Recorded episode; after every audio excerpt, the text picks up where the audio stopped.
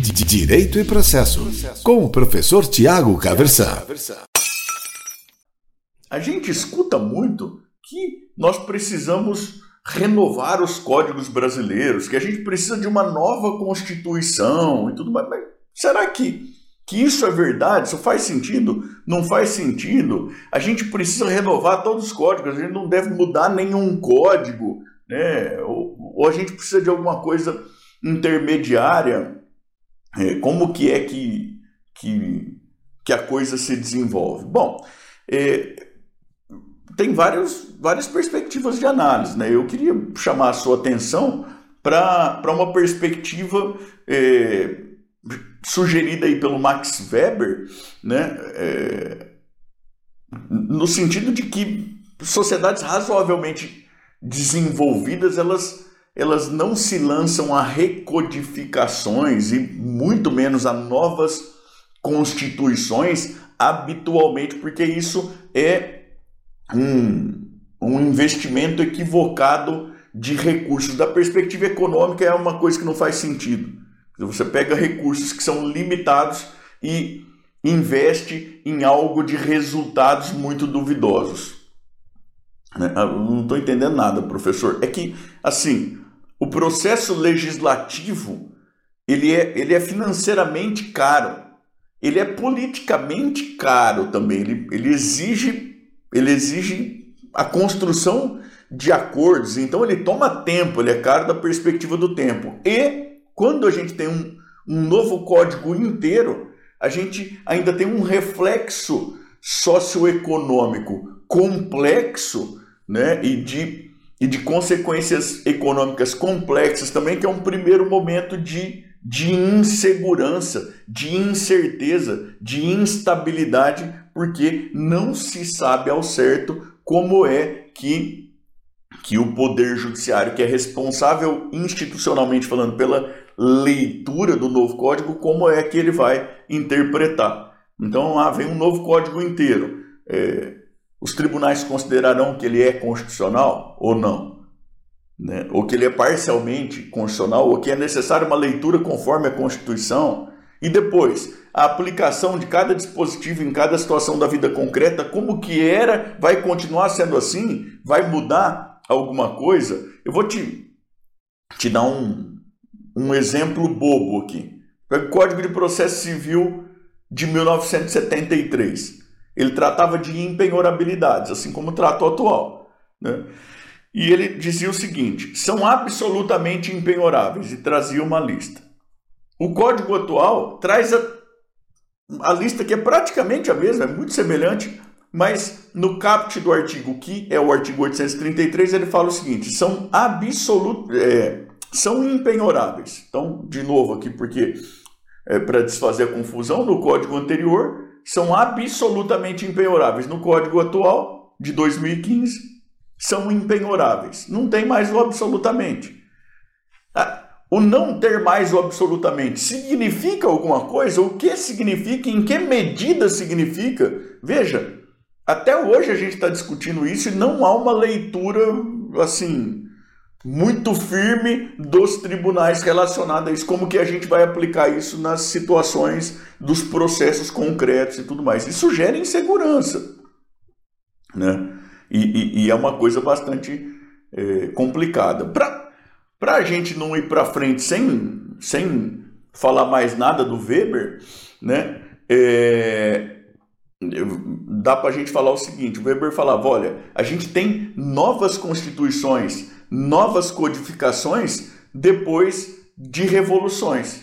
Então você tem uma, uma revolução, você tem a substituição de um determinado arranjo social por outro. E aí então você tem uma nova constituição, novos códigos para consagrar o novo arranjo social. É, e, e, aí dá para pensar nisso. Ah, o Código Penal brasileiro é de 1940, é muito velho. Isso é mais ou menos, né? A parte geral, lá em 84, se é que não me falha muito a memória, não é minha área, mas em 84 ela foi inteira mudada. E, e a gente foi tendo mudanças pontuais na, na, parte especial, depois, que trata lá dos crimes em espécie, a legislação penal esparsa foi sendo mudada e tudo mais. E a ideia é o seguinte: olha, a sociedade muda, mas, mas ela vai mudando aos poucos. E aí então a gente vai adaptando a legislação e inclusive os códigos aos poucos para que reflitam essa, essa evolução da sociedade. Ah, mas isso é devagar. Dá para lembrar do Luhmann aqui, da teoria dos sistemas. Cada sistema tem a sua própria velocidade lógica interna de, de funcionamento, não é isso? E, e o, a velocidade interna do direito é uma velocidade que é um pouco mais lenta mesmo. E se você não respeita a lógica interna de funcionamento de um sistema, você pode causar colapso do sistema. O colapso do sistema pode implicar o colapso da, de todo o organismo, que no caso é a sociedade. Então, né, é, ah, mas no Brasil isso é um tanto quanto complicado. Talvez dê para a gente lembrar aqui do Roberto da Mata, aquele livro interessante, O que faz o Brasil Brasil, né? É complicado, inclusive porque a gente não tem uma cultura de preocupação de o nosso direito refletir a nossa sociedade. Quer dizer, a gente a gente não se preocupa em que o direito reflita aquilo que é a sociedade de segurança. Não, a gente quer, quer criar remendo com o nosso direito, a gente quer consertar o mundo e tudo mais, e aí a gente tem uma sociedade que tem uma cara, um ordenamento jurídico que tem outra cara. E, e por isso, às vezes, surge aí a necessidade do, do jeitinho brasileiro, que é uma tragédia institucional que acaba implicando uma tragédia econômica, uma tragédia social também. Né? É...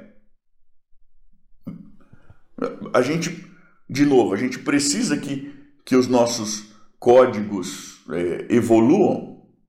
A gente a gente certamente precisa porque a sociedade evolui. E aí a gente vai mudando a lei naquilo, naquilo em que eventualmente ela não faz mais sentido. Veja que se ao invés de mudar o Código de Processo Civil inteiro, a gente tivesse passado por uma discussão no nosso, no nosso poder legislativo sobre se as impenhorabilidades são absolutas ou não, a gente não teria uma dúvida tão grande sobre o que, que significa ter saído ou não uma única palavra do caput de um determinado artigo.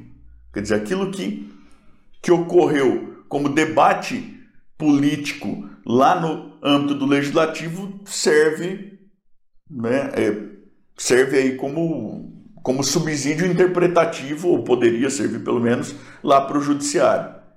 Mas até as nossas reformas são reformas em bloco, as pessoas meio que votam sem saber o que está acontecendo e tudo mais, e aí a gente perde essa, essa possibilidade de subsídio. Eu falei aqui de alguns pensadores, eu queria, é, antes de, de dar talvez uma conclusão mais pessoal, falar de um outro aqui que fala uma coisa interessante, talvez não necessariamente sobre os códigos, mas, mas sobre a a Constituição, ele vai, sem fazer referência direta ao, ao Max Weber, mas eu tenho forte impressão de que, de que era ele que estava na, na cabeça quando o sociólogo brasileiro José de Souza Martins disse o seguinte: olha, a gente tem no, no mundo organizado novas constituições depois de cenários revolucionários.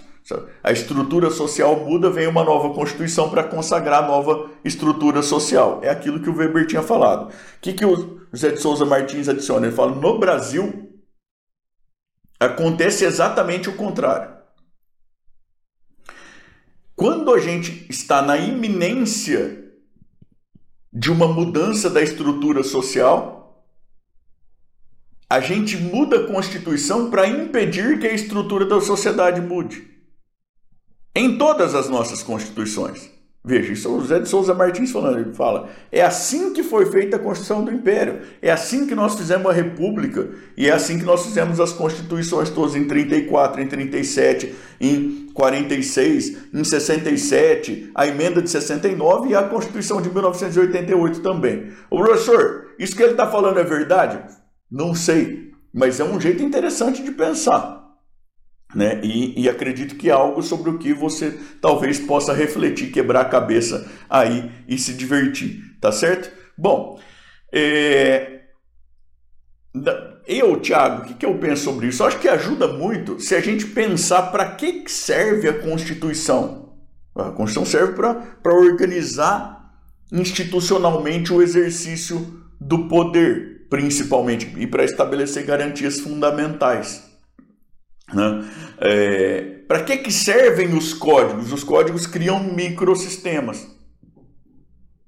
E talvez a partir disso, a gente, e, e, pensando no que, o, no que o Max Weber falou sobre o, o custo da, de recodificações e tudo mais, dê para a gente pensar que talvez a gente precise é, prestar atenção nas adaptações pontuais e bem pensadas dos microsistemas que nós já temos, né?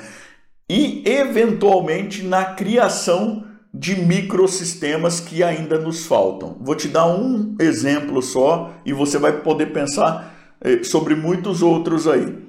Nós estamos no terceiro Código Nacional de Processo Civil. Nós tivemos um Código de Processo Civil Nacional em 1939, depois um em 1973, depois um em 2015, que é o que está vigente agora. Nós não temos um Código de Processo Civil coletivo. É algo que se discute, que eu saiba, pelo menos, desde lá da, do começo da década de 90, né? na verdade, desde quando veio a Constituição Federal de 1988, pelo menos desde aí eu, eu sei que existem anteprojetos que já foram muito discutidos e tudo mais, e a gente não tem um Código de Processo Civil coletivo.